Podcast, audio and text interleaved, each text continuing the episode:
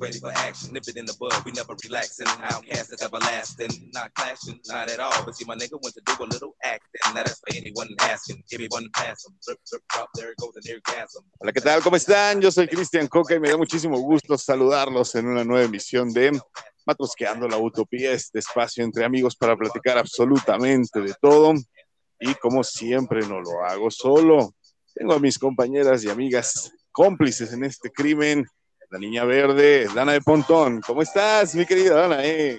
Hola, Cristianito, ¿cómo estás? Bien, ¿y tú? ¿Qué tal tu semana? Ahí va, ahí va, poco a poquito. Ahí va, ¿ya tiene Todo forma? ¿Ya tiene pies y cabeza? Pues no, pero todavía es algo amorfo, pero este, está vivo, por lo menos puedo gritar como el señor Víctor Frankenstein. It's alive.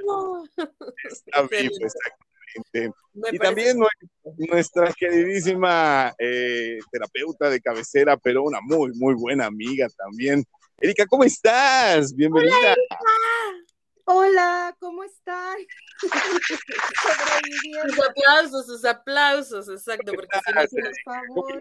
Sobrevivo, sobrevivo a la era tecnológica. Voy a empezar, voy a empezar a ponerme celosa, señor productor, ¿Por qué tú? porque a mí no me recibes con aplausos. Los aplausos son para las dos, las dos se lo merecen, entonces Ah, ya que. Yo te paso de los míos. Me- Exactamente. Puedo compartir. Gracias. Pues ya estamos aquí de nuevo para cerrar esta semana. Estuve a punto de cancelar el programa porque están jugando los Super Pats de, de- de- pero, pero no, no había necesidad, los dejé.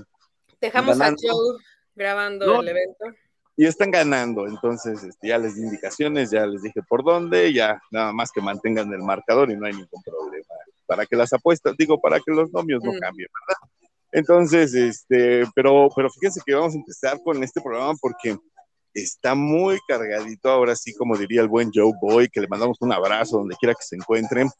Prometió, amenazó con, con aparecerse, quién sabe, en una de esas es como el cometa Halley, nos pasa a saludar, entonces este, pues le mandamos un saludo. Y, como decía él, eh, la matrusca de ahora viene bien cargadita de carne, está, carnudita. Y vamos a empezar porque exactamente hoy cumple años, pues este ícono ya eh, mundial de la animación. Hace 93 años se le dio vida por primera vez al, a Mickey Mouse, al ratoncito de Disney. Y pues digo, es una Al figura ratón icónica. Miguelito, como le decían nuestros papás. Exactamente, Ya está tropicalizado. grande, ¿no? El buen Mickey. Pues sí, ya, ya fue, ya, ya la verdad tiene su ratito este recorrido y más que nada el monstruo que se ha Es de la edad convertido. de mi abuelito ese Mickey Mouse, mira. Fíjate, fíjate, los Se ve muy bien, se ve muy bien. Sí, Sí la arma No. todavía, Mickey. y te voy a decir una cosa, ¿eh? se convirtió en un monstruo ahora, porque Claro. ya de todo le pertenece y realmente, digo, no maneja prácticas monopólicas porque no le dieron tiempo, pero realmente posee, Todo digo, lo grande empieza con algo pequeño. Por eso Sí, no, tenemos esperanza, muchachos. ah, no, sí, esto va a ser, ¿cómo se va a poner en unos, no, pero fíjate que qué bueno que lo Cristian que, porque- que Chespirito se volvió famoso a los cuarenta y tantos, entonces. Sí, claro. No, Chespirito hizo por primera vez el Chavo del 8 a los 45, entonces estoy a muy buen tiempo todavía. ¿Quién quita? Y todavía tengo edad para enseñar la pierna en televisión. Entonces, en el SEA. Sí, yo hago sobre, uy, en- sobre todo en el SEA. Pues hay bueno, muchos ejemplos así, Bersuit Gara- Vergarabat también. Ah, sí, claro, no, este actor mexicano, el cochiloco, ¿cómo se llama? Joaquín Costillo, también empezó su carrera ya grande. Claro, este hombre que hace ahora el Mandalorian, ¿no? También. Ah, ¿no? también, también, sí, no, Claro. no, no pero eh, también es un actor que ya empezó grande, tienes toda la razón. Entonces, pues bueno, digo, hay, hay muchos ejemplos, entonces hay que esperar a igual y nos descubren en una Feliz cumpleaños, Mickey Ay, Mouse. claro, aparte, ahora somos, aparte de guapos, ahora somos inteligentes a los 40. Nos echamos porras nosotros, sí, claro. Oigan, hay que mandar saludos. Fíjense que nos han estado mandando muchos este, felicitaciones, nos han hecho muchos comentarios. La gente está muy participativa en las redes sociales. Este, les encantan los memes y las babosadas que subimos. Entonces, pues muchas gracias a todos ellos. la verdad los números están subiendo y yo me siento muy, muy feliz cada que suben los números, al grado, como dice Deadpool, hoy en la noche sí me voy a sobar porque realmente se siente uno muy, muy bien. De, de que el trabajo que uno hace le guste a la gente, ¿no? Entonces, no me hagan caer, me hacen y hace que se emocione Cristian, así que no digas esas Sí. cosas porque nos van a empezar a bajar los números. No, no, no, Ya no nos van a mandar a felicitar. ¿por qué no? No, porque si no, ya se Van a empezar a sentir náuseas con este programa. Oye, Imaginando a Cristian sobándose sus cosas. no, no dije qué, puedo sobar sus rodillas porque le Ah. duele, le duele. frío, Con el duele sí, Por supuesto. pomadita de marihuanol. sí, Pura cosa sana, no se imaginen. Todos ustedes son muy perversos. Ay, menso. Dana, que quién sabe qué está pensando de veras siempre, Yo sí soy muy perversa, es que yo sí lo conozco, gente, disculpen. Este, ajá, entonces, pues un saludo para todos aquellos que nos están escuchando por primera vez. Eh, muchísimas gracias por hacerlo, no se va a arrepentir. Y todos aquellos que nos siguen recomendando, les mandamos un abrazo muy, muy fuerte. Muchísimas gracias por, por, por su preferencia. Pues aquí vamos a seguir trabajando para ustedes. Y eh, oye, fíjate que la semana pasada les quiero contar a todo nuestro auditorio. Yo les, les encargué una tarea a estas dos hermosas mujeres, porque como son mamás, pues tienen que estar al pendiente de todas esas películas de- para los niños, ¿no? Y se, se estrenó en, en Disney Plus este remake que le hicieron a Mi Pobre Angelito. Esta película protagonizada por Macaulay Culkin por allá de 1992, creo, más o menos. Y, y le hicieron su remake. Platícame, mi querida Erika, Oye, sí, ¿Qué fue lo que fíjate viste? que todas las mamás y todos los papás y todos lo que le entran a este rollo de la paternidad, no sé Ah. por qué, pero de pronto renuncias a un mundo adulto y te envuelven en mundos infantiles que nunca pensaste explorar. Regresas a ver cosas increíbles, incluso hasta te llegan a gustar y también las llegas a Y repetir. te llegan a gustar más que a los hijos, además. Sí, ah, bueno, hay, hay éxitos que yo ya no puedo olvidar, como de la gallina pintadita, pero hablando de eso, No, pues ahora me tocó ver una escuchar. nueva versión de una película que en verdad a mí me gusta bastante. O sea, yo también de cuando era, no era niña en ese tiempo, ya estaba ya grandecita, ¿no? como, como, ¿quién era quien cantaba la de la quinceañera? ¿Timbiriche? La cuca, ¿no? No, ¿qué pasó? Eh. No, ¿qué ¿Cuál quinceañera? Ah, no, sí, claro, No, no, no, la versión de Despierta cancha la- oficial. Los que gritaban, ya eres cancha oficial. Ah. Hoy, que estos 15 años y no sé qué. No, Nunca lo oyeron, por favor, búsquenla. Sí, yo sí, yo sí, yo sí. Ujú. Es No Pero bueno. Me, me falta barrio, no estaba yo en esos tiempos, pero vi en ese momento lo que era mi pobre angelito con el antiguo, con pues con este actor que era Macaulay Culkin, ¿no? Que- Ma- Macaulay Culkin en Ah, 1990. Macaulay Culkin. Discúlpame la pronunciación, es que Ah, mi, mi pronunciación es pocha, mano, ¿no? Aprendí mientras me iba de mojada. Pero Ok. bueno, quiero comentar. Entonces, Ajá. Este actor que de pronto hizo como este boom con este personaje y que hizo pues todas expresiones que yo creo que hasta en este momento de mencionarlas vienen a la mente de cada uno de nosotros. Son Y memes, de hecho. Son Sí, memes. claro.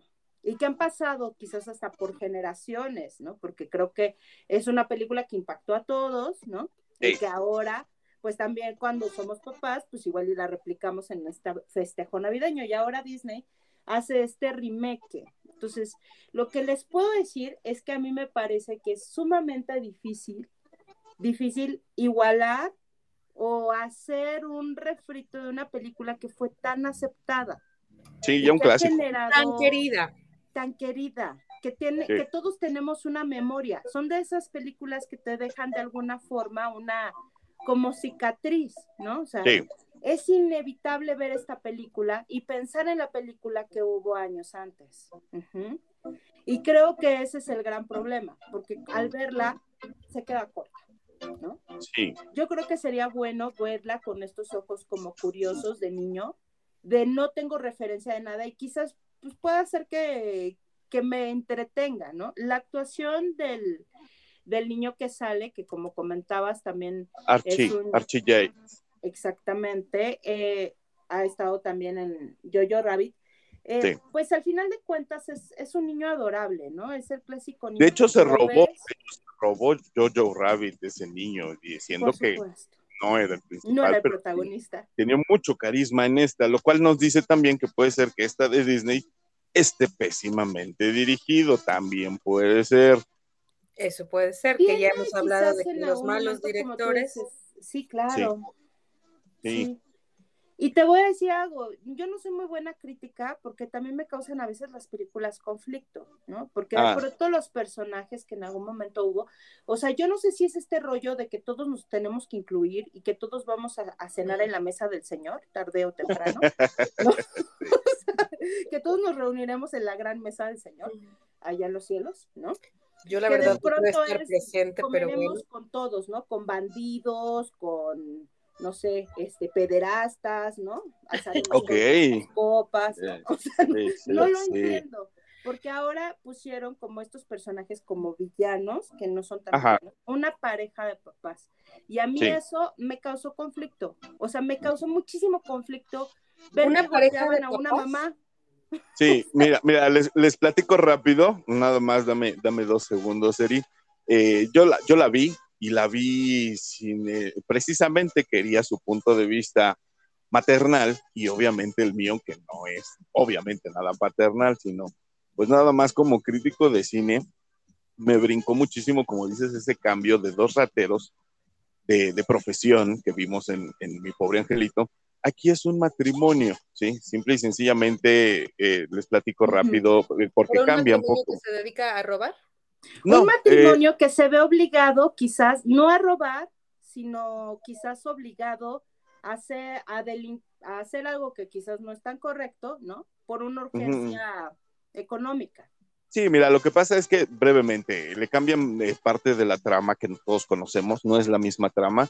Aquí el niño descubre que este matrimonio tiene una, una muñeca eh, con valor, un valor histórico.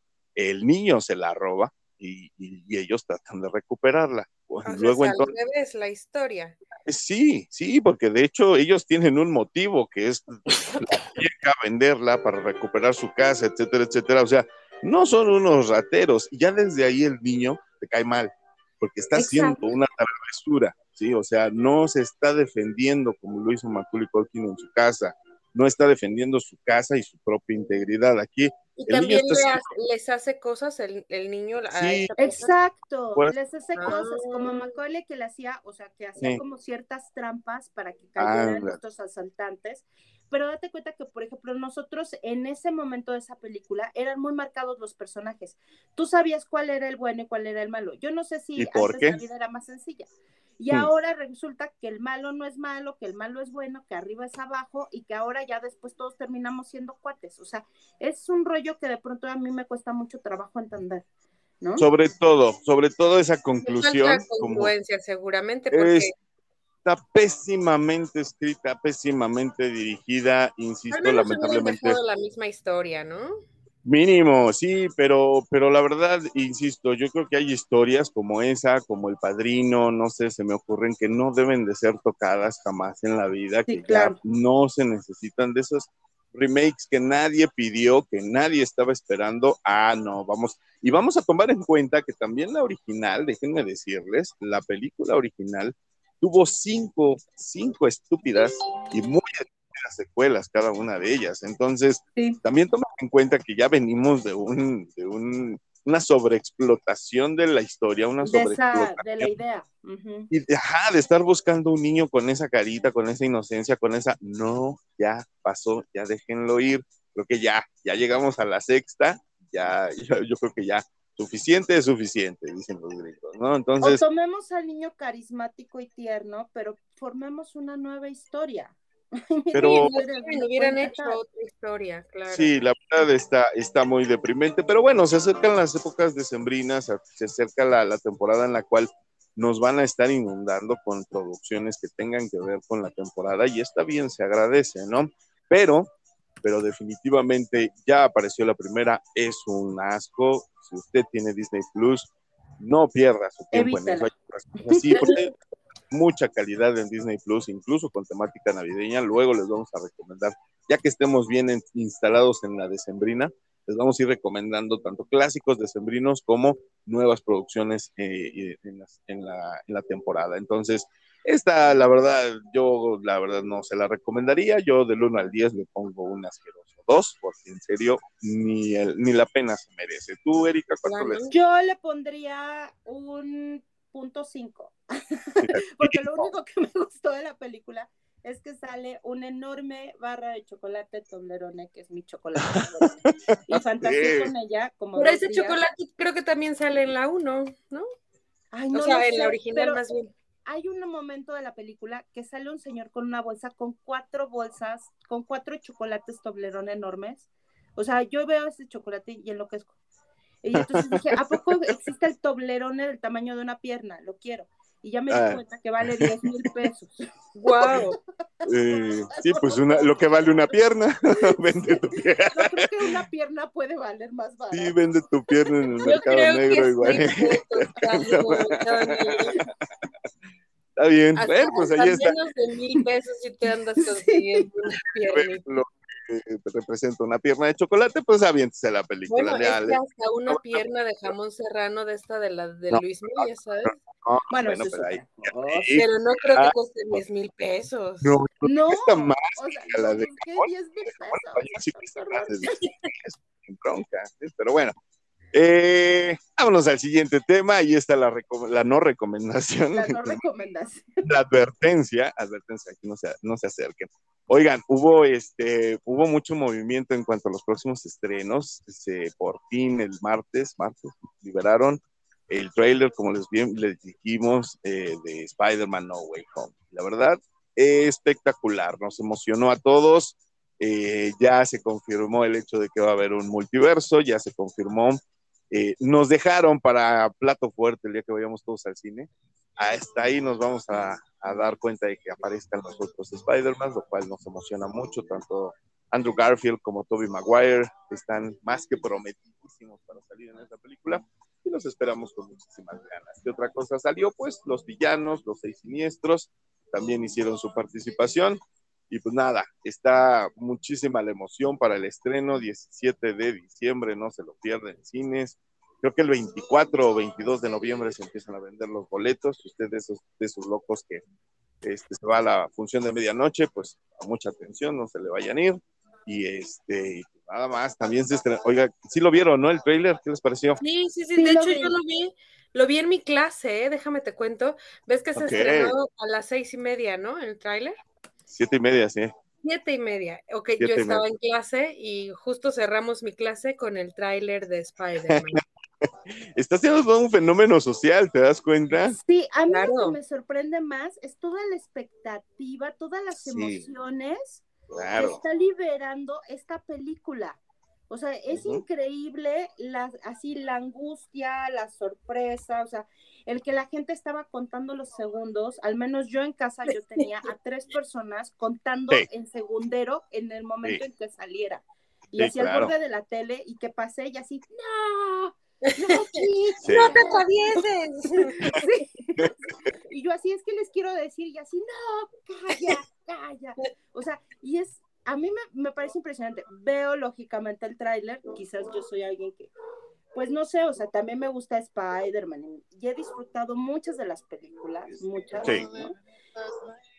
Me cuesta trabajo quizás emocionarme con, con cosas así. o sea, hay otras cosas que sí me emocionan, pero con la- el universo Marvel todavía como que me ha costado trabajo engancharme, ¿no? Aunque trato de conocerlo. Pero sí me parece impresionante esta expectativa, todas las emociones, ¿no? Sí, todas las no, las discusiones. las teorías, sí, no, O hay sea, un buen de teorías en línea, claro. Hay muchísimas teorías, o sea, apuestas, o sea, hay gente que está apostando, ¿no? De Sí. que esto sí puede pasar, esto no va a pasar. O sea, a mí me parece que si cada persona escribiera todo lo que espera, haría otras 25, Otra película. 50 películas más. Sí, pero fíjate que lo- también como fenómeno social, ¿sabes qué se nota? Como que sí hacía falta un poquito de, mm, esta unidad social que, que venía muy bajea, bajoneada por, por, la, por, el efecto de, de la pandemia, que no ha habido un estreno que nos haga salir de casa para ir al cine. Muchas de mis amistades están considerando apenas regresar a los cines y dicen, wow. este es un excelente pretexto para ya salir por primera vez a los cines. Y te digo, toda esa, esa cuestión social que se está presentando está padre, porque sí lo necesitamos, sí necesitamos también sí. distraernos un poquito de todo el desmadre de la pandemia, de no haber salido tanto tiempo, que prácticamente ya se nos fueron dos años entre pitos y flautas de esta nueva normalidad, ¿no? Y de Ay, no le digas así. Entonces, no, no, no, esta pero... nueva forma de vivir, pero esto no es nada normal. Ojalá, ¿no? no Ojalá. pero es la, es la, nueva normalidad, ya la Ojalá. normalidad conocíamos ya Felpo. Sí, sí, sí, entonces... Eh, te digo, creo que sí se necesitaba y, y pues bueno, para la gente que le gusta el cine y sobre todo eh, esta ciencia ficción de superhéroes, pues ahí está la información y pues eh, platíquenos si les interesa, si no les llama la atención o qué esperan ver en cines. Platícame, mi querida Danae, ¿tú qué nos vas a recomendar de Netflix? ¿Qué viste? Fíjate que yo estoy viendo, bueno, de, primero les cuento que, que, descubrí que hay una serie en Netflix que se llama La Guía Headspace para la meditación y para el buen dormir. Son dos. Órale, qué rico suena. Oh, suena bastante interesante, está bastante buena la idea. Son series, son dos, son dos series y un documental de meditación. La, mm. la, la, guía para meditar, la guía para el buen dormir y una mm. meditación guiada de 15 minutos, ¿no? Entonces son tres diferentes. La primera, que es la guía para son ocho capítulos, son, son caricaturas, es una serie animada, bueno, no, no caricaturas, sino que te lo van explicando con caricaturas y obviamente mm. música de meditación y para la relajación y tiene eh, distintos episodios. Por ejemplo, esta de la meditación eh, tiene un episodio, el primero siempre es el cómo vas a empezar, ¿no? Esa guía, ¿para qué es? En ambos, uh -huh. tanto en la guía para dormir como en la de meditación.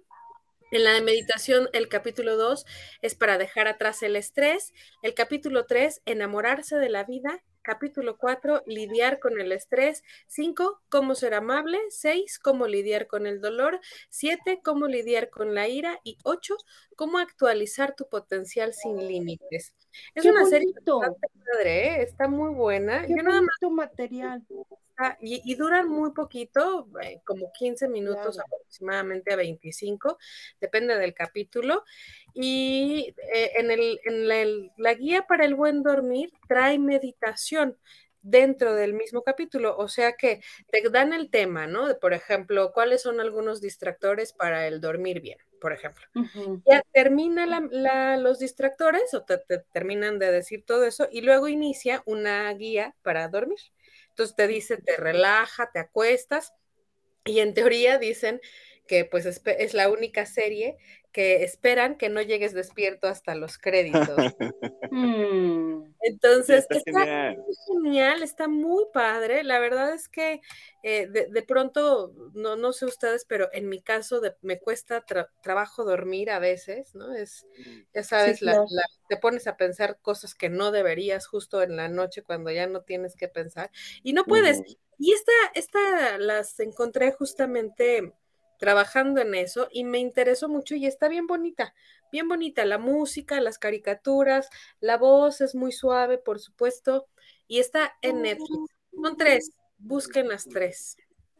Oye, Sí, está yo las voy a buscar, pero urgentemente, Sí, ¿eh? porque me- sí. aparte me parece un excelente recurso para Sí. poder utilizar en el día a día. Y esto que sea, es animado, es como, invita como a que a todos podamos. Súper amigable, claro. Claro, Ah, se, se ve, yo creo que lo ves ya cuando estás tú solo en tu cama, ¿no? En tu cuarto. Obvio, sí, por supuesto. Pero sí lo puede hecho. ver cualquiera, lo puede ver desde un niño, un adolescente, un adulto, un anciano, quien sea. Todos Quien lo necesite.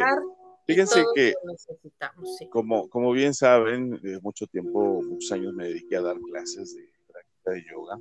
Yo nunca dije que eran clases, yo siempre dije que eran prácticas en, la que- en las que todos aprendíamos. Y la manera en que me gustaba eh, a mí me enseñaron a expresar esto de la meditación es de la siguiente manera. La mente es como un changuito bebé que va de un lado a otro y a veces no se fija. Ese changuito está amarrado del cuello a una soga y la soga una estaca al otro extremo, al piso, enterrada. Entonces el changuito va de un lado a otro lastimándose a veces. Y la práctica de la meditación y la práctica de yoga es tranquilizar al changuito y enseñarle a desamarrarse el nudo y enseñarle hacia dónde ir sin lastimarse. Eso es lo que hacemos con la mente. Relajar la mente, tranquilizarla, respirar, es enseñarnos a podernos deshacer de las ataduras y que la mente vaya hacia donde nosotros queremos ir sin lastimarnos. Entonces, este tipo de materiales, como bien nos dijeron ahorita, no solamente son útiles, sino que para toda esa gente que conocí mucho que me decían es que yo no me sé concentrar, es que a mí no me gusta la meditación, es que me quedo dormido. De entrada, pues ese es el objetivo, ¿no? Que descanses al punto de que te quedes dormido. Y número dos, que aprendas a reconocer y a controlar. Bueno, no necesariamente la meditación es para que te quedes dormido, porque puedes no. en cualquier parte del mundo. Sí, ¿no? claro, o por supuesto. Puedes, Ah, puedes, la meditación guiada para dormir es específicamente para dormir, pero Sí. hay meditación para simple y sencillamente quietar la mente, ¿no? Entonces, Efectivamente, es como, bueno, ahora que no es nada fácil. está No. como este boom del mindfulness, ¿no? Que exacto, de hecho vienen cuentas, unas, perdóname que te interrumpa, pero vienen unas técnicas del mindfulness aquí en la Claro. serie que te digo. Sí, ahorita es como algo que en la psicología está como en boga, ¿no? Y todos los que nos dedicamos a la parte de terapia, o sea, estamos como que de alguna manera este, documentándonos o, o tomando certificaciones para poder en este caso también aplicarlo, porque vemos el beneficio que hay, pero la realidad es que está basado en las técnicas de meditación que fueron Es- hechas de hace miles de años desde lo Sí. que es pues ahora Buda, ¿no? Desde el budismo. Entonces, al final de cuentas, creo que lo que sirve es para estar atento y estar presente. Sí. Y es de lo más complicado, porque siempre Sí. andamos en, con el pensamiento en el futuro o en el pasado. No hay manera muchas veces de dejar la mente quieta. Pero sí, efectivamente, todas las técnicas que yo he estado viendo ahorita del mindfulness, justamente, pues sí, es básicamente meditación. No hay Sí. como mucho. Es Entonces, que es la mejor, eh, la manera. nada más que ahora quieren hacer ciencia a la meditación. Pues es que están, cuentas- están empezando a darse cuenta que, el, que el, eh, hacer esta práctica genera múltiples beneficios. No nada más a tu estado de ánimo, sino también corporalmente genera también, digamos, como una, eh, o sea, hace que tu cuerpo de, de alguna forma estés completamente saludable. Porque no lo estás estresando y no le estás dando cortisol de comer todos los días. Ujú. Aparte, como bien decías, ¿no? Vivimos ahorita en un mundo tan convulsionado de, de información, tan rápido en todos los aspectos. Salimos de la casa y estamos esclavizados a tener que llegar a un lugar a cierta hora y regresarnos casi casi igual, ¿no? Entonces, siempre es rico tomarnos el tiempo para detenernos, respirar y, ¿por qué no? Apreciar una puesta de sol, detenerte, como decían antes, a, a oler las flores, pero disfrutar, aprender sobre nuestra mente. Entonces, pues muchísimas gracias, Dan, por esta maravillosa recomendación. Como siempre, nos traes cosas sumamente útiles. Y pues vámonos a hacer un corte. Recuerden que hoy, hoy que cerramos esta semana, pues nos toca desmenuzar una rola. Entonces, no Hoy se vayan. Hoy toca sobre. Y la, y la rola de hoy está buenísima. Así que, sí, quédense, no se vayan, vamos a hacer un pequeñísimo corte, vamos a reajustar fuerzas, nosotros somos Matrusqueando la Utopía, por favor, no se vayan, nosotros volvemos. Vaya a ser pipí. If I could turn back time, if I could find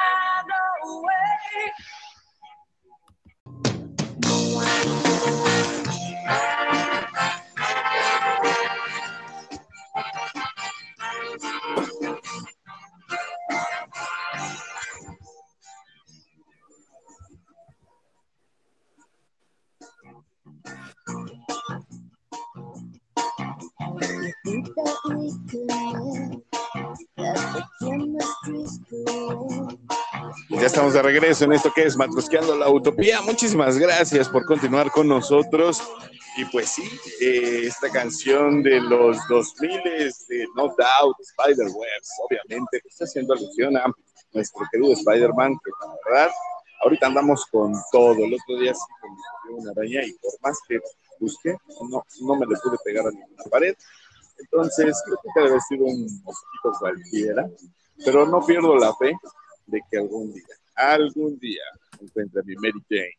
Entonces, eh, pues como les decía yo, eh, hoy nos toca desmenuzar rola. Y esta rola de... Sí es rock, ¿no? Rock en español.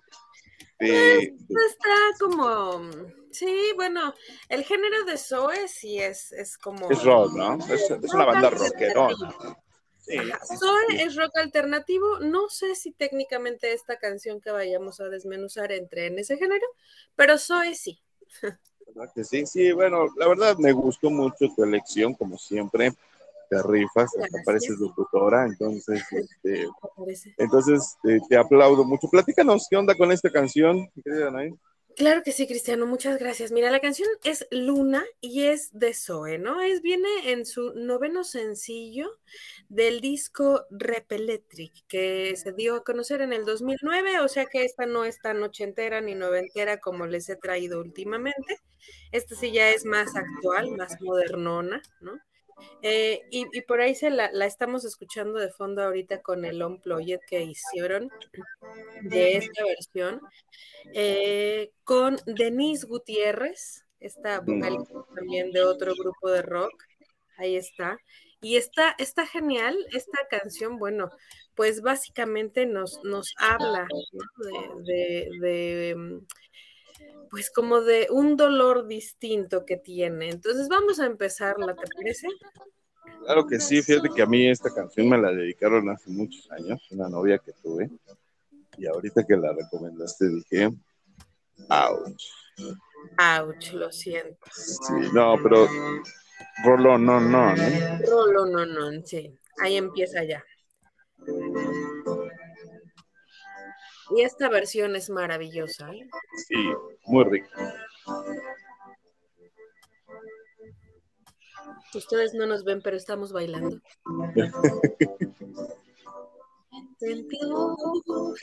No puedo suplicarle una vez más, pero nada se detiene, solo vivo para ti. Dame solo que me a abrir como un vicio que me duele. Quiero mirar los ojos. De producción, muchas gracias. Entiendo que no puedo suplicarte una vez más, ¿no? O sea, ¿Suplicarle o suplicarte? Suplicarle, perdón, una vez más. No entiendo que no puedo suplicarle una vez más, pero nada se detiene, solo vivo para ti, ¿no? Es como, ya, ya fue, ya no hay más, ¿no? Ya, Ya no hay, ya no hay nada que hacer, eso ya. ya no hay nada que hacer, ya, ya, Sí. ya fue Pero está ahí el, el pero, ¿no? Solo vivo para ti. El sentimiento sigue vivo, punto. Sí. Dame solo un beso que me alcance hasta morir. Esta es una metáfora medio extraña porque ¿qué beso puede alcanzar hasta morir? No, yo creo que se refiere que es el último beso que va a tener de esa persona hasta que muera, ¿no? O sea, con ese Sí. me voy, con ese me quedo. Yo creo que va por ahí. Pero será, e- esa es mi pregunta, o sea, sí con ese me quedo, pero, pero no sé, esa frase, Es que, ¿sabes por dónde va? Por el hecho de que sabe que ya no lo va a volver a besar jamás. Va por el lado de que, insisto, no, uno nunca sabe qué te depara el destino, pero mientras cierras ese círculo de es el último beso que nos damos, ya, ahí, con ese, hasta que me muera, de ti, obviamente. Sobre, sobre todo por lo que dice después de como un vicio que me duele, ¿no? O sea, este Ujú. beso o estos besos que le daba le generaban un vicio que ahora en ese momento pues está doliendo, ¿no? Pues claro, porque la abstinencia es horrenda. De hecho. Exacto, la abstinencia es horrible. Esa es la palabra. Y- la- Y la- es- cualquier tipo de abstinencia, ¿eh? ¿Qué no Digo, has visto? O sea, ¿no has tenido hasta temblores de abstinencia? Sí, por supuesto. La este ansiedad. duele la cabeza. Sí, tienes Por razón. supuesto, estás nervioso, estás enojado, estás que mentas madres a todo el mundo, que quieres comerte a todos porque no tienes tu droguita. Sobre todo para todos nosotros los humanos que, que sí que claudicamos ante, ante alguna droga, algún vicio, porque pues digo, hay gente que, que no y que Todos seguramente tenemos drogas. La droga Sí. común es el azúcar. La Eh, mayor más- la gente lo ah, el tiene. refresco, el Ah, pan, las pan, tortillas, Por supuesto. salir de las drogas que del pan. Y hay La verdad, que hay sí. drogas y vicios Bueno. de comportamiento. Oigan. Bueno, que me duele hasta morir, ¿no? Como un vicio que me duele hasta morir. Y quiero mirarte a los ojos, o sea, en ese beso, en ese último beso, quiero mirarte a los ojos. Y luego sigue un corito, ahora sí. Ay, a mí eso como que ya no me suena como congruente. O sea, ¿tú alguna vez has dado un beso con los ojos abiertos? Sí, también Sí, es rico. pero no sé, como que es raro, ¿no? O sea, bueno, Es Pero, otro pero pues. bueno, el beso, la o sea, mirada, pero estos besos apasionados, pero con ojos abiertos, o sea, se ve muy raro. no, pero muy puede cerca la mirada después del beso o antes del beso, no necesariamente durante el beso, ¿no? Pero ahí dice, quiero mirarte a los ojos Re- mientras Regrésale, regrésale porque ya me la dejaste correr y ya se fue el siguiente párrafo. Ay. Quiero mirarte a los ojos, pero no dicen qué momento. Ah, no ok. necesariamente Cuando tú te me acercas, se acelera, mi motor. Me hago fuego y me vuelvo a consumir. Páusamele, producción. Y cuando te me acercas, se acelera mi motor, o sea, te me acercas y me vibra todo, ¿no? O sea, todo se me Ay, mueve. pues se te acelera el pulso, se está súper nervioso. Claro, O el sea, motor es el ¿ustedes nunca han visto corazón. cuando hay un corte o cuando vas a tener de estas como conversaciones en que dices aquí se me va la relación, o sea, Sí. aquí se me Oh, va la sí. relación, o se queda o se va, Sí. o sea, me estoy jugando la relación, puto, estás como si fueras a la entrevista del trabajo así con, no Como si corrieran los 100 metros planos. Sí, no, como sí, si sí, sí. estuvieras de copiloto del Checo Pérez, ¿no? Por supuesto, Ah, estás, claro. estás Claro. en el podio de salida de cualquier Sí. carrera, o sea, es un nervio tremendo. Pero son Me nervios da- Me da únicos. ¿estás de fiebre. Fíjate, Ah, ese sí, claro.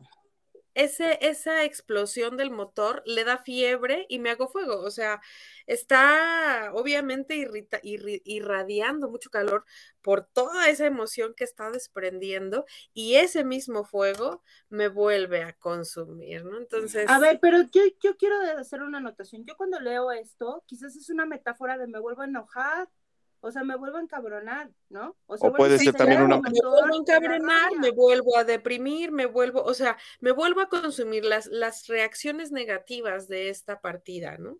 Pero también Puede puede ser ser, una metáfora hermosa como tipo el ave fénix, que en mi propio ardor me vuelvo a consumir y me rehago de las cenizas. Yo Pero, así la pero entiendo. está, está hablando de una pérdida, de una separación, de una ruptura. Entonces, eh, Ajá, en la cual te, te, te vuelves cenizas y todos nos renacemos de esas cenizas. A pero Pero esas cenizas muchas veces está acercas. de la frustra de- lanzadas desde la frustración. No, pero dice Sí. la canción, enfóquense, focus, enfóquense en la canción. Dice, y cuando te me acercas, o sea, se hace fuego cuando se le, cuando se acerca. Pues o sea, por supuesto, alguna vez ay, No puede ser el ave fénix. por eso, pero no puede ser el ave fénix, no está hablando de un renacimiento, sino de que Exacto. está hecho pedazos. Es lo que. Por digo. que supuesto, no llega la persona, es súper doloroso, te consume el dolor. Claro, claro, pero todavía no está en el punto de renacer, ¿estás de acuerdo? No. No, está en el fuego y está en la Está- consumición plena. Está Está hecho está- al vapor. Ahora sí, échame el corito, producción. Me vuelvo a consumir. Dame un solo que te alcance hasta morir. Con visión que me duele, quiero mirarte a los ojos.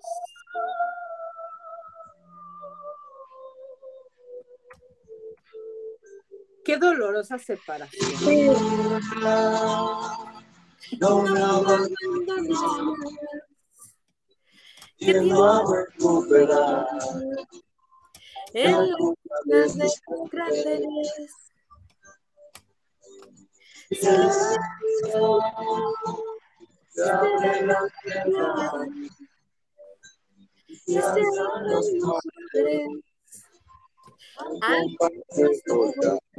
Pausa, mele producción. Luna, no me abandones más. Wow. Que quiero recuperar en la cuna de tus cráteres. Silencio, se abre la tierra y se lanzan los mares al Se compás alzan, del se alzan, Se alzan. ¿Y qué dije? se lanzan. No, se alzan. Estás como el Se alzan del aire, los mares. lanzar así. Cuando sea tu Agua sección, Alegas, Ay, alegas. perdón, ya lo Pues, hago. Tranquila, sí, Pon tranquila. atención, Erika. Cuando alzas los mares al compás del volcán, ¿ok?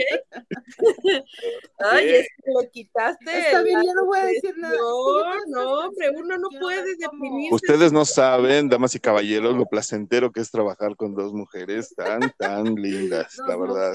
Yo sí, no, culpa, ¿para qué nos das un micrófono? Sí, no, de hecho sí, sí, Ya discúlpenme, ofrezco mis disculpas. Sí, no, sí, como Charlie, voy a conseguir mi tercer ángel y voy a ser Charlie entonces. Ok, vamos a apurarnos, niños. Ahí les Sí, por favor, por favor. Eh, entonces, entonces dice, Luna no me, está deprimido, está tirado en depresión, ¿no? O sea, hasta la luna lo abandona de pronto, que tiendo a recuperar en la cuna de tus cráteres, o sea, lo abandona la luna y de pronto regresa otra vez a su, a sus- a su cuerpo, ¿no? A su, a su- a ella, pues, o a él, no Sí. sé. Silencio, se abre la tierra, o sea, el silencio le incomoda y se alzan los mares al compás del volcán, ¿no? O sea, está que no puede, está que se caga todo, o sea, está muy tierra se le está abriendo, sí, su mundo se le está desmoronando. Tiene diarrea emocional ese Tiene diarrea emocional. Sí. ¿La suelto? Exacto. Está Es- suelto por las dos partes, por todos los orificios que tiene. Gracias por esa imagen. Imagínate todas tus cavidades. No, no, no, no, no. Que me en estos momentos, provecho, gracias. Se acelera mi motor. Me desvive, me hago fuego y me vuelvo a consumir. Dame solo un que no necesita morir. Como un que me duele, quiero mirarte a los ojos.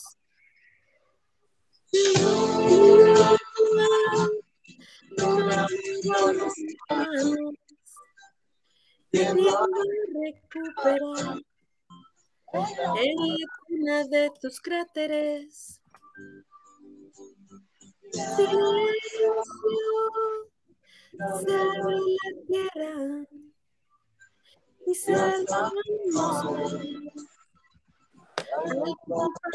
volcán. Pues ya prácticamente ya la, ya la leímos de nuevo toda, ¿no? Repite obviamente todo. Luna, no me abandones, que tiendo a recuperar en la cuna de tus cráteres. Híjole, qué canción tan triste.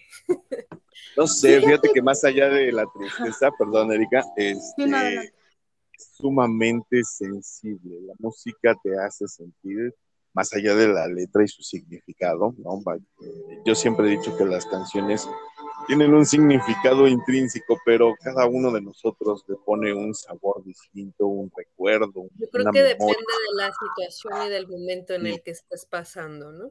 Totalmente. Entonces, Fíjate, fíjate que las canciones a mí me, a mí me siempre me pasa que, que tienen esa peculiaridad en la que la, la- te llega a ti en el momento en el que más la necesitas y cuando la escuchas y la empiezas a analizar dices, "Ah, no mames, esa la escribió para mí.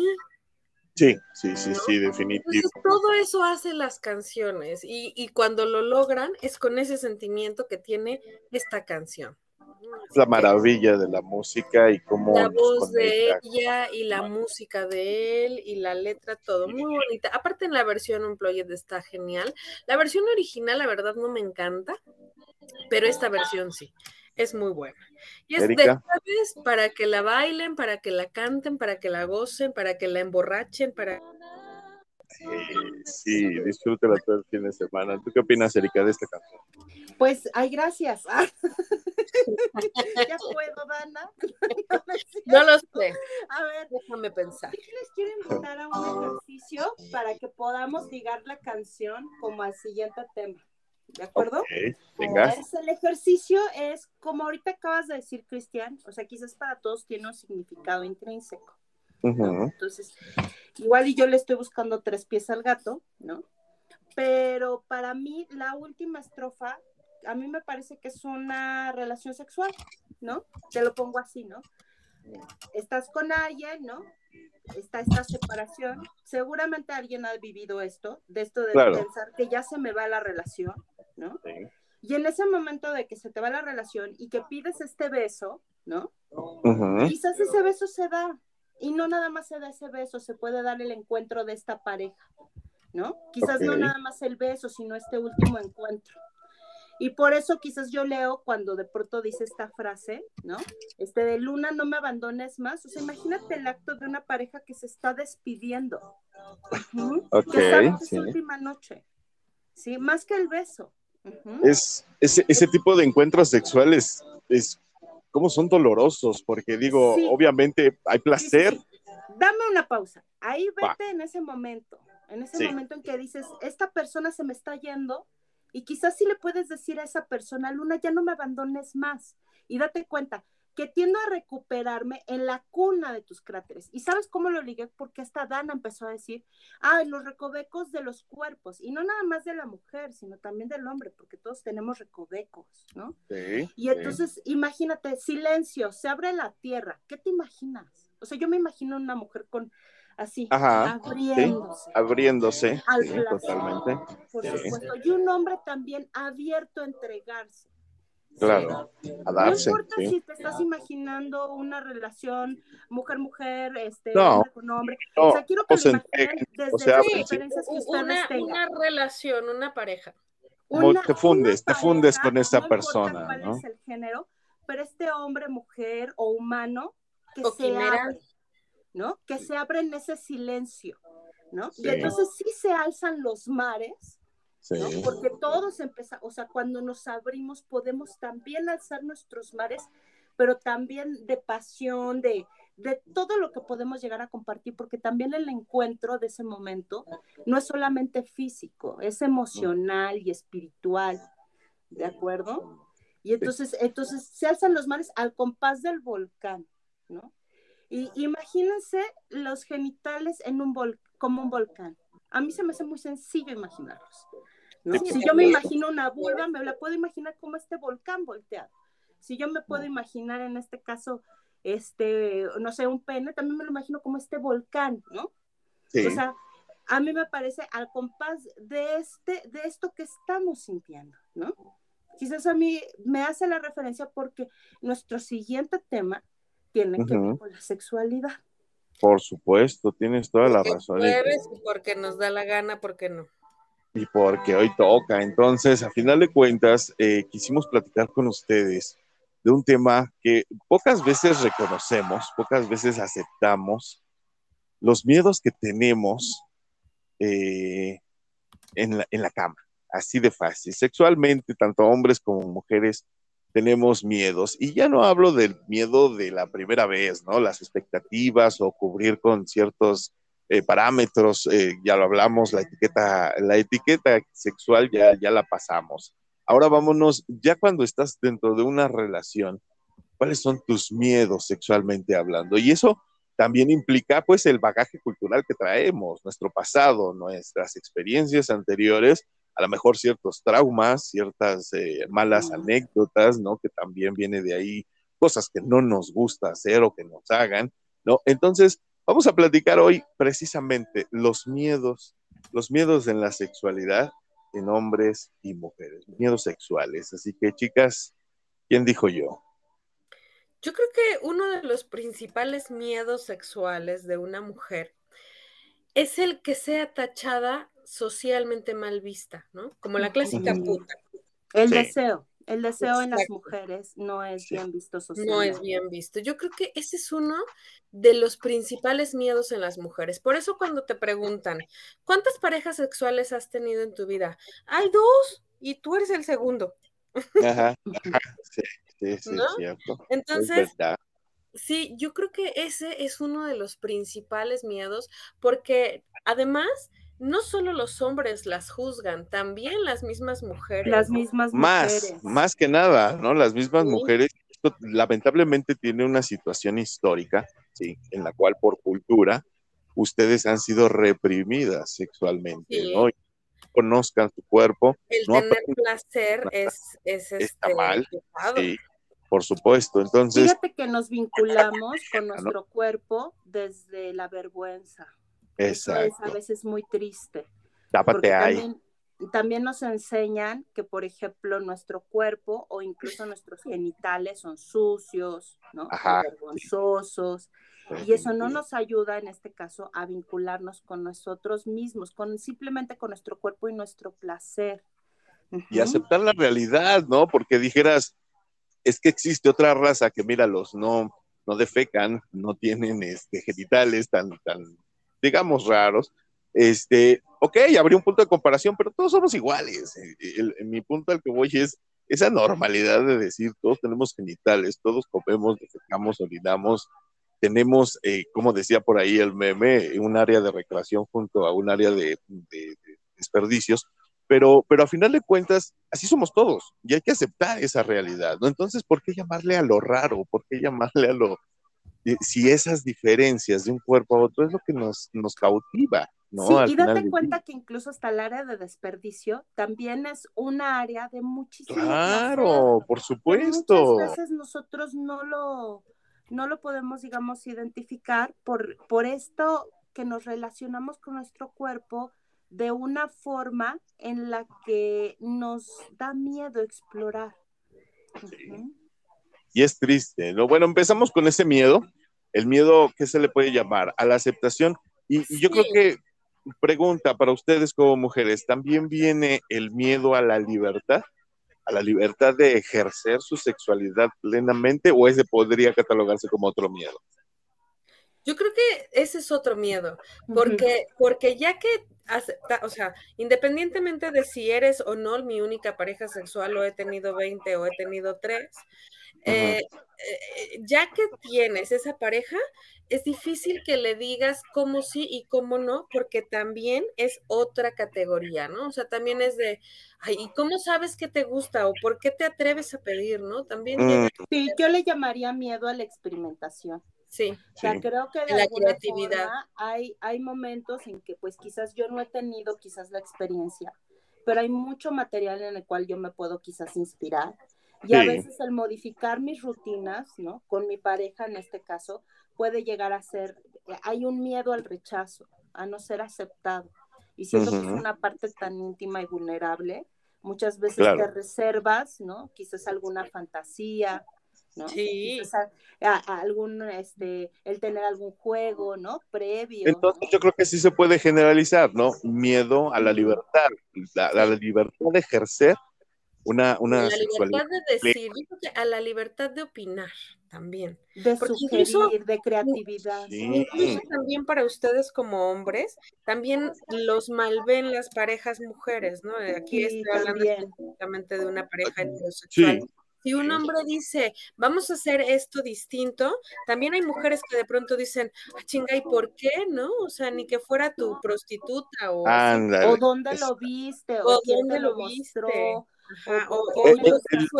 Otro, otro que he escuchado mucho en ustedes hombres es el, ¿cómo crees? Es la mamá de mis hijos, con ella no se hacen esas cosas. Híjole, qué, qué, qué, qué ganas de santificar las cosas, qué ganas de meter la religión donde no va, porque digo, una cosa es una cosa y otra es otra, y no deberían de estar peleadas de entrada. No deberían de estar peleados nuestros roles, ¿no? Porque Exacto. al final de cuentas, también, o sea, y también lo digo como también para mujeres, ¿no? De que dejen Para de ver todo. a este hombre, ¿no? Como también como este patriarca, sino también Semidios. como su. Sí, sí, por supuesto. Aquí no hay semidioses. Todos somos exactamente iguales y es donde aplica exactamente la igualdad de género en, el, en, esa libertad de la que hablaba yo hace rato, de poder decir, exigir y pedir, ¿no? Yo creo que uno de los miedos básicos, y ahí sí hablo a título personal, no sé cuántos hombres se sientan igual y lo pongo sobre la mesa, pero uno como hombre va creciendo, o al menos yo crecí, con el miedo tremendo a no saber satisfacer a una mujer. Mm. Ese fue un miedo que tuve toda mi adolescencia antes de mi primera relación sexual, que decía, bueno, y si yo hago circo, maroma y teatro y ni así, qué pánico, qué horror, ¿no? Ese fue mi mayor temor durante toda mi pubertad, por así decirlo. Entonces, yo creo que eso va de la mano de lo que hablábamos un poquito eh, en, en capítulos anteriores sobre la pésima educación sexual que, que tenemos, ¿no? Que eh, por, por traumas o creencias de los padres de familia, no le hablen de eso a mi hijo, está muy joven todavía y bla, bla, bla, bla, bla, bla, ¿no? Entonces, el hecho de que yo eh, tenga uno como uno de los grandes temores sexuales, el no poder satisfacer a una mujer o no saber cómo hacerlo, viene de eso, ¿no? Del, del- del poco conocimiento. Que también es la joven. contraria, ¿eh? El- es al revés. Del me vale madres tu placer y disfruto solamente el mío. Sigue siendo ignorancia, sigue Sí, siendo Al ignorancia, final de cuentas es el otro extremo. Exacto, O el otro lado de la cuerda, sí. en donde de pronto estoy como yéndome desde el egoísmo hasta la completa inseguridad. Y, y fíjate que es Terminan bien disfrutando chistoso solo porque, uno, ¿no? porque Ajá. todo lo que es la parte, digamos, de, de la terapia sexual, lo que se recomienda mucho es también el autoconocimiento. O sea, tú no puedes satisfacer a otro si no primero te satisfaces a ti. Claro. Claro, como un- cualquier otra forma de amar, ¿no? O sea, no hay claro manera de que ames a otros seres humanos si no te amas a ti mismo primero. Un claro ejemplo es la, la masturbación, ¿no? Como por cuántos años ha sido mal vista por las Uy, religiones. sí. Yo creo que es más mal vista todavía, no sé si, si lo haya dicho bien, es más mal vista. Es mucho peor, digámoslo así, ¿sí? eh, las mujeres. ¿No? Sí. O sea, Sí, un hombre es más común que se masturbe y que el Y mundo aún lo así, y aún así, o sea, insisto, la religión, la, la cultura culpígena, ¿sí? Es pareja, hombres y mujeres, no te veas, no te toques. van a salir pelos en la mano, dicen ahí. Fíjense que yo Es quiero como invitarles también a este ejercicio, como de ampliar más esta sexualidad y no genitalizarla tanto. Porque Claro. la masturbación también lo, lo vemos nada más como esta parte de como interactuar con nuestros genitales. No, no nada masturbación. más nos provoca esta parte de placer, ¿no? Sí, Entonces, tenemos que abrir también todo nuestro cuerpo, desde la punta de nuestro cabello hasta, la, hasta la uña de nuestro pie. Que yo creo que eso sería un error en ambas partes, tanto hombres como mujeres de pronto se van directo a los genitales como si fuera la única zona que da placer, ¿no? Entonces, cuando Pero- en realidad es Toda la Yo creo que ahí es erógena. Toda podemos la piel es hablar. erógena. de otro miedo, el miedo a experimentar. A mí me ha pasado que pongo la lengua en cierta área, que pegan un brinco y se quedan colgadas de la lámpara, ¿no? Miedo Yo a experimentar. incluso hasta pegar la lengua, tu propia lengua, en partes tuyas. Ah, sí, O sea, claro. si la pones en tu paladar. Y, y la- Pero Porque acaricias nos da miedo, o hay gente que le da miedo explorar, les da miedo romper las barreras, ir o un lo poco. peor, ¿no? Lo que hemos dicho también, les da asco. Anda. Exacto. Y muchas veces esto viene por, como tú dices, por experiencias, por creencias. O sea, en sí nosotros nacemos completamente sensibles. Claro. ¿sí?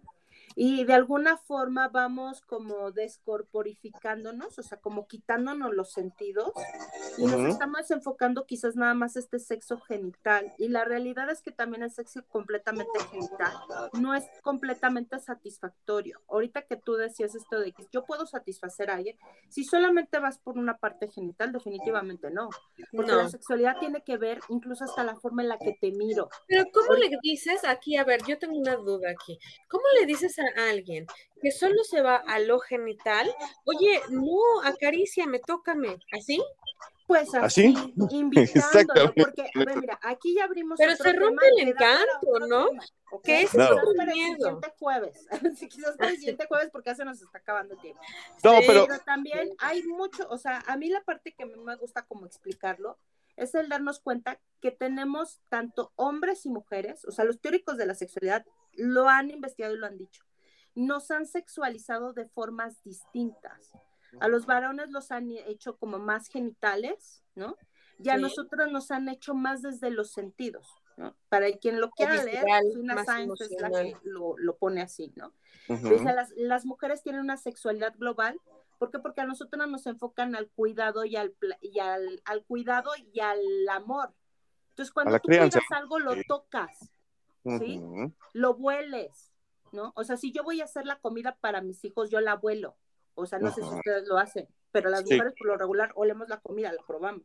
Decimos, Sí. esto está bueno, esto no está bueno, porque me enfocaron para cuidar y para el amor. A veces a los hombres no los enfocan para el cuidado, ni para el amor, los, enfo- los enfocan a la genitalidad. Entonces ahí está el primer problema que tenemos no hay delicadeza. es abrirnos y es invitar también a nuestros compañeros a abrirse a los sentidos, ¿sí? Y nosotros también abrirnos a nuestra genitalidad, que la tenemos tan descuidada. Sí, sí, sí es. de- por eso yo creo que hay tantas personas sufriendo sexualmente sin orgasmos, este, fingiendo dolores de cabeza y amargados. Claro, eh, a mí me parece que quizás un día lleguemos al equilibrio y es esta invitación a hablar estos temas más que eh, lo que es es invitar a las personas. Ábrete. Habla- Hablar de sexo y normalizarlo, ¿eh? porque es, es, es muy triste pensar. Yo siempre he dicho que del sexo hay gente que le da mucho valor y, y la caga, y hay gente que le da muy poco valor y la caga. Hay como La en todo, sexualidad es parte de nuestras partes básicas. Sí, no negarla, no ocultarla. Exacto. Y la sexu así como vamos al baño, así como tenemos una necesidad de dormir, Tomamos tenemos agua. la necesidad de vincularnos con nuestra sexualidad Es y darnos cuenta que la sexualidad no es nada más la parte genital y los coitos. La No. sexualidad está, así como dice Calle 13, está implícita en todo lo que somos, en cómo nos llamamos, en cómo nos vestimos, en cómo miramos, cómo tocamos, o sea, todo está implícito.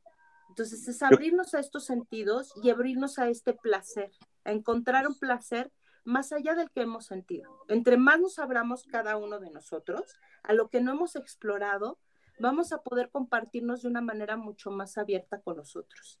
Claro, sí, por supuesto. Y sobre todo deshacernos de esos miedos, ¿no? El tema, el tema central que, que traíamos hoy es, es- fueron esos miedos, fueron esa, esos, esas cosas que nos detiene para vivir eh, plenamente nuestra sexualidad.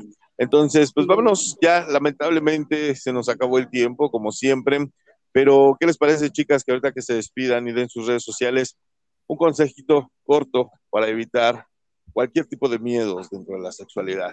Por favor, mi querida Dana E. Pontón, si eres tan amable, tus redes sociales, despídete. Claro que sí, Cristianito, muchísimas gracias. Pues bueno, yo siempre voy a apelar a la comunicación, siempre soy pro a que si vas a, a andar por allí por la vida, sí también soy pro al tacto, ¿eh? O sea, a que sí ve y di las cosas, pero sé delicado, con delicadeza, porque luego las sensibilidades se hieren muy rápido. Entonces, eh, tengan cuidado con cómo lo dicen, pero sin duda, sí díganlo, ¿no? No, no se lo queden callado porque pues nadie gana con esa situación. Él no aprende y tú no disfrutas. Entonces, díganlo. Y mis redes sociales, arroba Danae Pontón en Twitter, Facebook e Instagram. Y ya saben, la página de Matrusqueando la Utopía en Facebook, por favor, allí síganos y cuéntenos ustedes qué miedos sexuales tienen, por favor, allí. Y en Visión Estudios Radio, 105.5 de su FM. Y en martes y jueves, Corazón Romántico de 3 a 5 de la tarde. Muchísimas gracias. Ahora sí. Gracias, mi querida Danae, te abrazo fuerte. Erika, por favor, si eres tan amable. Ok, pues yo quiero cerrar, bueno, más bien dicho, quiero invitar a que ahorita decía, como decía Dana, ¿no? A- hay que tener cuidado cómo invitar al otro. Yo les diría, invítenlo compartiéndoles este podcast. Es solamente una probadita. Exacto. Quizás hay veces que la invitación se oye mejor en otra voz. Le, le- le vas Y a llega le- mejor le el dices, mensaje. exacto. Le dices, oye, compartan tengo un este podcast como que te puede llegar a interesar. Sí, o sea, compartan este podcast como una invitación. Y hay una frase que no es mía, no, no, no recuerdo ahorita de quién es, pero que a mí me fascina, yo la tomé como un mantra, que es que no hay miedo que se resista a ser enfrentado. Entonces, yo los invito a que a sus miedos se acerquen a, esa- a ellos. En el momento en que lo hagan, ellos se van a mostrar ahí para darles la oportunidad de transitarlos.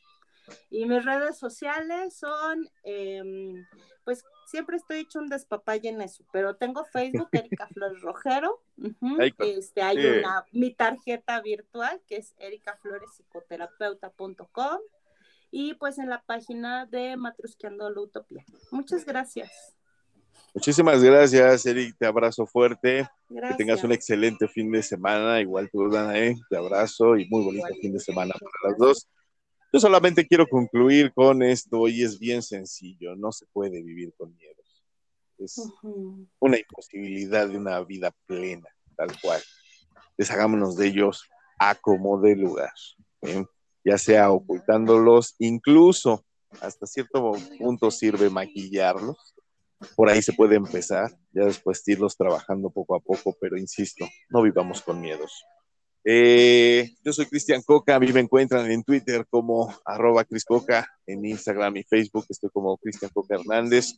Y pues nada, recuerden que nosotros ponemos los temas, ustedes van destapando las matruscas y juntos, Juntos vivimos esta hermosa y única utopía. Ahora sí, yo soy Cristian Coca, diciéndoles adiós. Chaito, Ay, los quiero, bye. Bye bye.